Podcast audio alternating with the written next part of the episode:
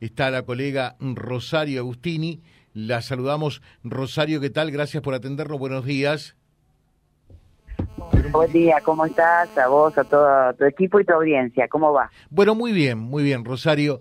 Eh, todo esto surge de alguna manera o tiene eclosión después de la entrevista periodística del último eh, domingo en la que el colega Jorge Lanata eh, habla precisamente con Shakira Mirta Guerrero, una parte en aire de Milagros Salas y desvela, eh, pone en público eh, lo que era toda esa trama corrupta que ustedes ya venían investigando periodísticamente desde hace tanto tiempo en Jujuy, ¿verdad?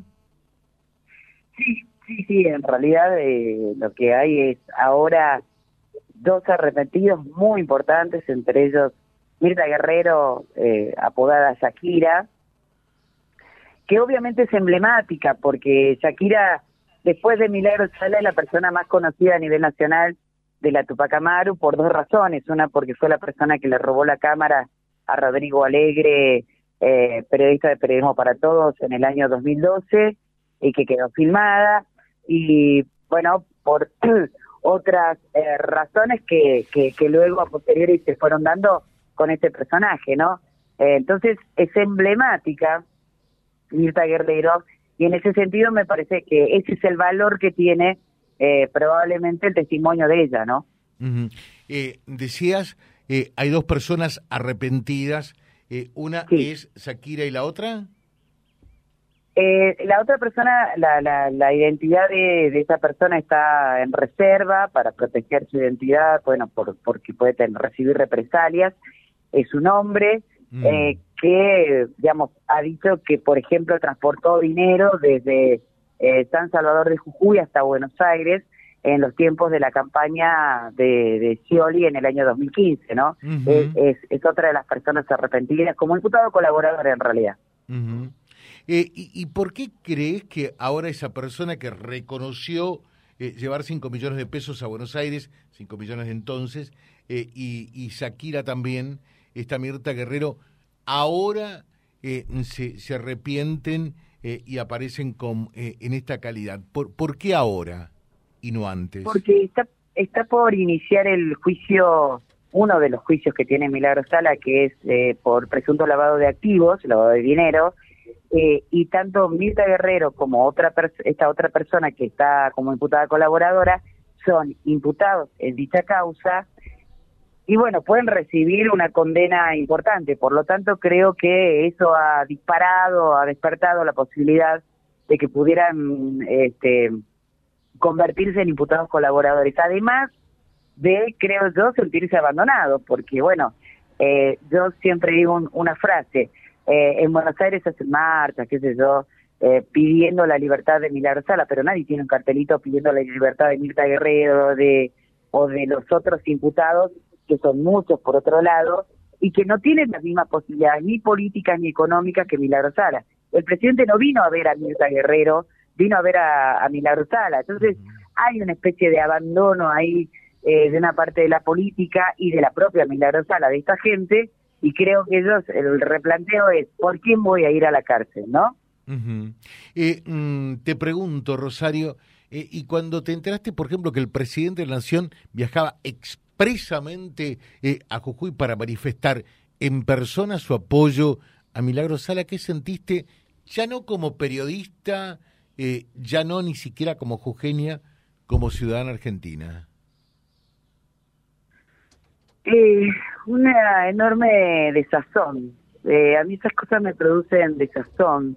Me da también impotencia, enojo, porque tengo la impresión de que no solo el presidente, en este caso que vino a visitarla personalmente, sino incluso el propio Papa Bergoglio, que le mandó una carta manuscrita a Milagro Sala mientras estaba detenida en el penal de Atocomedero, eh, pidiendo que su, su, su, que su situación se mejore, se resuelva pronto y bien.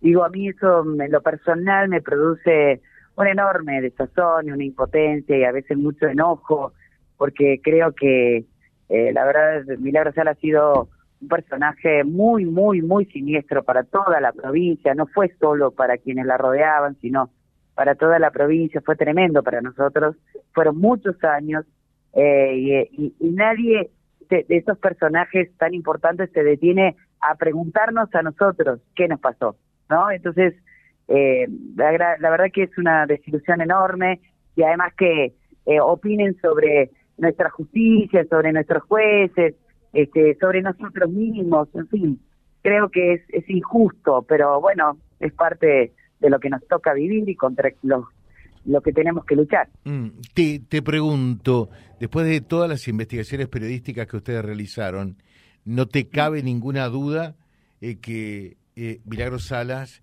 eh, encabezaba una clara matriz corrupta en Jujuy? No solo eso, yo no tengo ninguna duda de eso porque, bueno, eh, hace muchísimos años que la investigo, eh, sino además, y creo que es de lo que tenemos que empezar a hablar, es de la violación a los derechos humanos sobre muchísimas personas que han sufrido la violencia eh, a manos de Milagro Sala. Creo que eh, también sería tiempo de poner luz sobre esto, porque hay muchas personas que realmente han sido quebradas en su dignidad, han sido sus cuerpos vejados, en fin, situaciones realmente muy eh, a veces hasta difíciles de contar por lo duros que son, eh, y creo que sobre eso se habla muy poco, y ahí creo Carloto se equivoca, Bredicki se equivoca, o no, o, son parte de eso y son cómplices, no lo sé, eh, porque en Jujuy se violaron los derechos humanos, y fue en tiempos de democracia, con recursos y con la, digamos, convivencia, la, el apañamiento de la dirigencia política del Frente de Todos o del peronismo. Que se lavan la boca hablando de derechos humanos. Dame un caso concreto, emblemático, para que la gente lo pueda eh, eh, entender claramente eh, y concretamente. Es decir, cómo lo plasmas en la realidad, con un ejemplo de la violación de derechos humanos por parte de Milagro Sala. Había un lugar que se llamaba el psicólogo. Era un lugar, no una persona, era un lugar que se llamaba el psicólogo. Si vos eh, osabas en una, por ejemplo, asamblea, eh, opinar en contra de Milagro Sala o en contra de lo que Milagro Sala quería que se hiciera, te mandaban al psicólogo. ¿Qué era ir al psicólogo? Era un lugar predeterminado donde eh, te encerraban ahí y te golpeaban hasta el desmayo. Eh, cuando te desmayabas, te tiraban agua para que te despiertes, te levantaban y te volvían a golpear sistemáticamente para que entiendas y aprendas y además sea ejemplificador para los otros que tenías que hacer lo que ella decía. Bueno, esto es... Eh, Perdón, no es que no te crea, Rosario, pero a ese extremo se llegó eh, y el gobernador de entonces miraba para otro lado. Toda la clase política miraba para otro lado. ¿Cómo, cómo puede ocurrir en un Estado de Derecho eh, una, una cosa de esa naturaleza? te voy a contar algo que es aún peor. Una vez Víctor Urbani, quien era ministro de salud de la provincia en esos tiempos, eh, me cuenta, porque yo tenía diálogo con él, era mi amigo, eh, de hecho lo es, lo sigue siendo, que en una reunión de ministros, de viste que el, COFESA, es, eh, que, reúne a los ministros de salud de la nación, de todas las provincias, exacto, el, el ex ministro, dos veces ex ministro de salud, quien es González García, contó que había estado en una asamblea de la Tupac Amaru acá en Jujuy y riéndose contó eh, que una persona que se le ocurrió opinar distinto que Milagro Salas la enviaron al psicólogo y se reía contando qué era el psicólogo. Te estoy hablando todavía 2000, no sé, 12, 13 de haber sido eh, esa época. Por lo tanto, todos sabían, todos fueron parte e incluso romantizaron esa violencia lo cual es peor aún, ¿no? Porque es romantizar lo peor que le puede pasar a una persona. Hubo hubo niños que habrían vivido en la casa de Milagro Sala, uno de esos niños hoy ya mayor de edad contó el Jujuy Desoído, que es un documental que tuvo a cargo de Pablo Racciopi y de Gabriel Levinas, bueno, que él sufrió vejaciones viviendo en la casa de Milagro Sala, vejaciones tremendas, tremendas. Eh, historias que nosotros como jujeños conocemos y que realmente son, eh, son apabullantes en realidad, son difíciles de contar.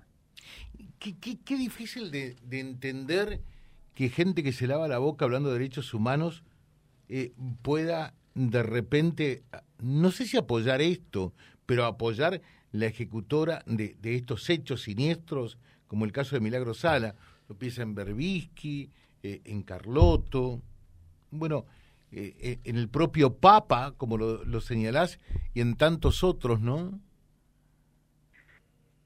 Yo creo que es la romantización de, un personaje que, es, digamos, ese snob, eh, venderlo y, hacerla como si fuera una víctima. Me parece que eh, tiene que ver incluso con sus fenotipos. Digo, cualquiera de nosotros, eh, si tuviera esa patología, el nivel de sinistridad, de, no sé cómo se dice, de, de tal siniestro en su cabeza, hubiera encarado esa una historia parecida, hubiéramos tenido el mismo apañamiento, porque en realidad hay una cosa ahí de la negra, la colla, bueno, Jujuy somos todos este, oscuros, somos todos medio collas, todos tenemos algún ancestro que, que, proviene de los originarios, entonces hay toda una movida que tiene que ver más con lo ideológico, con lo que vende, este, y es, es no, eh, digamos, eh, apoyar a alguien con esas características fenotípicas que en verdad eh, no por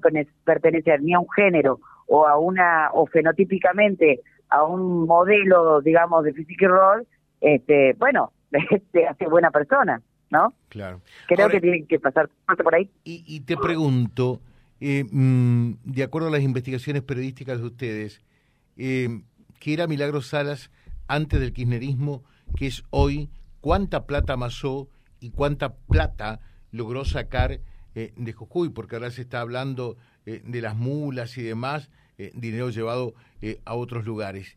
¿Qué, hay de todo esto? Milagro Sala, antes de esto, era una chica que, bueno, fue adoptada, su familia la abandonó, su madre biológica la abandonó, la recoge su, su madre adoptiva en el hospital, donde, la, donde dio a luz su mamá biológica, la madre de ella era enfermera, era una época hace, bueno, 50 años, 50 y pico de años atrás, bastante común en nuestra provincia que las enfermeras de los hospitales a los niños abandonados ya sea lo entregaran en adopción a otras familias o directamente se los quedaran ellos y la adoptaran ellos. Eh, una familia de clase media aspiracional eh, y termina viviendo en un lugar que se llama San Pedrito, muy cercano a un barrio de la marginalidad de nuestra provincia. Milagro Sala tiene muchos hermanos, digamos, que, que son adoptivos también, no adoptados por la familia, sino hijos biológicos de la familia que la adoptó.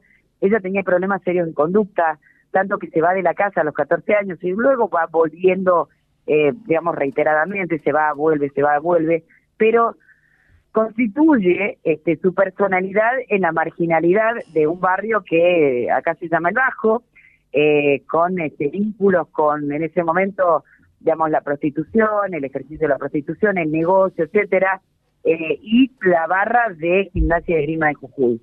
Eh, luego se acerca a, la CTA, porque la CTA llevaba adelante trabajos sociales en esos barrios marginales, y ahí se acerca a la CTA, luego de reventar una, reventar le dicen ellos, que robar en realidad a una persona que había ido, este, a, bueno, a, a, consumir los servicios de la prostitución en el Bajo, termina detenida porque al ser la única mujer que había participado del robo, este, a esta persona la identifica, la reconoce, y entonces termina detenida, y ahí eh, el Tano de Llenari, eh, de la CTA, junto con eh, uno de los dirigentes de acá más importantes de la CTA, que era Nando Costa, la rescatan de la cárcel y la sacan, ella comienza a militar en la juventud peronista, eh, bueno, y en ese marco empiezan los problemas en Jujuy con los 90, que viene las privatizaciones, etcétera,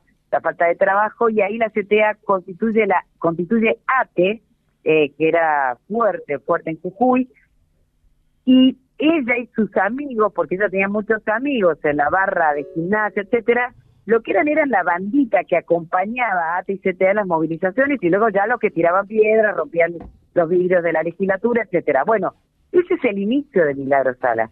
En el 2002, cuando llega Dualde a la presidencia, recordemos que nosotros teníamos una persona que era muy fuerte en la política de Jujuy, política gremial, que era el perro Santillán. Para sacarlo de las calles al perro Santillán, Eduardo Fellner, lo que hace el gobernador de la provincia en ese momento es otorgarle el poder de los planes sociales que comienza a repartir Dualde a Milagro Sala para restarle poder eh, a, eh, al perro Santillán. Al perro, a Carlos Perro Santillán. Exactamente. Ahí comienza este empoderamiento de Milagro Sala junto con eh, el apoyo de la CTA, Nando Costa, de, de, bueno, toda esta gente, de Genaro, perdón, de Genari, le digo de Genaro, y toda esta gente que luego se termina haciendo una cosa que realmente a todos nos, nos terminó sorprendiendo. ¿Cuánto dinero eh, salió del circuito? Lo que está probado se habla en la, justicia de más de mil millones de pesos que salió del circuito, que no fueron a obra, que no se utilizaron. ¿Cuánto dinero sacó del país? A esta altura de los acontecimientos creo que hay que esperar la investigación de la justicia porque es incalculable. Eh, dicen, preguntarle por el viaje que realizó para ver al Papa eh, con 16 personas más. Le daban plata cuando salían y allí tenían que devolverla. Eh, Shakira dio detalles de eso. ¿Es así realmente? Es lo que todos cuentan. Eh, yo no tengo cómo probarlo, digamos, pero es parte de los relatos de cada una de las personas que acompañó a Milagro Sala. Esto no solo no fue solo un viaje. Dos veces fue a ver al Papa, dos veces fue recibida por el Papa. Ella siempre que se movía en Jujuy, en Buenos Aires o en el exterior, siempre se movía con una comitiva eh, de aproximadamente 20 personas, siempre. Viajó a China, eh, viajó a Brasil, viajó a Venezuela, viajó a Perú, a Bolivia, a Uruguay. Bueno, estos viajes siempre se hicieron con grandes comitivas, grandes comitivas. Dos veces fue a China. Que en definitiva terminamos pagando el pueblo argentino, ¿no? Eso está claro. No, sí, sí, sí, eso está claro. Sí, sí, sí. no, no, porque Milagro Sala nunca trabajó de otra cosa que no sea ser dirigente social, digamos. Eh, y, como dirigente social y demás, eh, la, construcción de viviendas, ¿hizo muchas viviendas realmente en Jujuy? Porque Plata entiendo que recibió toneladas, ¿no? Eh, ¿Hizo la vivienda comprometida y demás? ¿Cómo fue el tema? Hizo viviendas, sí, sí hizo viviendas, hizo pelotas de natación, etcétera, pero ella recibía flujos de dinero de, de tres o cuatro lugares, o sea, ella recibía planes sociales que le entregaba a los cooperativistas, a su vez recibía la plata que le enviaba el Ministerio de Infraestructura para los cooperativistas, también para realizar, es decir, ahí había un, doble pago al cooperativista que el cooperativista no recibía realmente, porque ya recibía el plan social. Además había planes en la provincia que se llaman planes de capacitación. También recibía planes de capacitación para las mismas personas. Es decir, había como mucho flujo de recursos eh, eh, para las mismas personas y una parte de esos flujos de recursos, bueno, quedaban en el camino, ¿no? Entonces, sí hizo obras, pero faltan 1.850 casas, por ejemplo, que no están hechas para el, por, por las que cobró certificado de final de obra. Y no están, y no están. Rosario, dame una reflexión final. ¿Sos optimista que final y finalmente eh, mm, se, eh, todo esto va a salir a luz y lo que ha sido eh, una trama corrupta no será impune? Yo soy optimista, eh, yo creo en, la justicia, eh, puede haber jueces buenos, malos, fiscales buenos y malos como en todas las instituciones, pero bueno, Milagro Sala, eh, en realidad creo que Jujuy necesita justicia. Jujuy tiene, tiene como ahogado el grito necesario de justicia, pero no tanto de nuestra justicia en términos reales, sino sobre todo simbólica porque todavía hay una enorme injusticia de parte de quienes gobiernan, del kirchnerismo, de los organismos de derechos humanos, del Papa, del Vaticano, del Episcopado Nacional, de nuestra Iglesia Católica, eh, hay violencia simbólica sobre Jujuy porque no nos creen, porque no nos acompañan, porque miraron para otro lado durante muchísimos años, porque no tienen en cuenta a las víctimas de violaciones de los derechos humanos, porque no nos escucharon. Bueno, esa creo que es la mayor justicia que todos esperamos.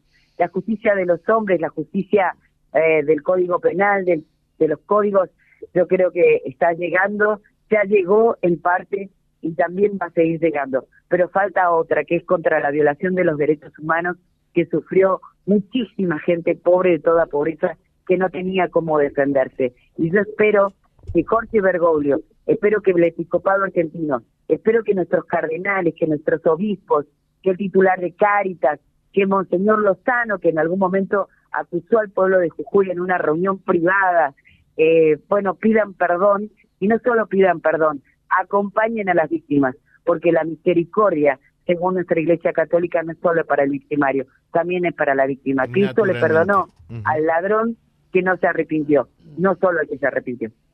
Eh, Rosario, te dejamos un saludo muy especial eh, y realmente ha sido un gusto charlar contigo. ¿eh? Gracias a vos. Muchas gracias por ocuparte de nuestra historia. Muchas gracias, de verdad. Abrazo enorme. Gracias. Rosario Agostini, colega desde Jujuy, charlando con nosotros en relación a lo que sucedió, sucede y sucederá en esa provincia. En un rato también en vialibre.ar.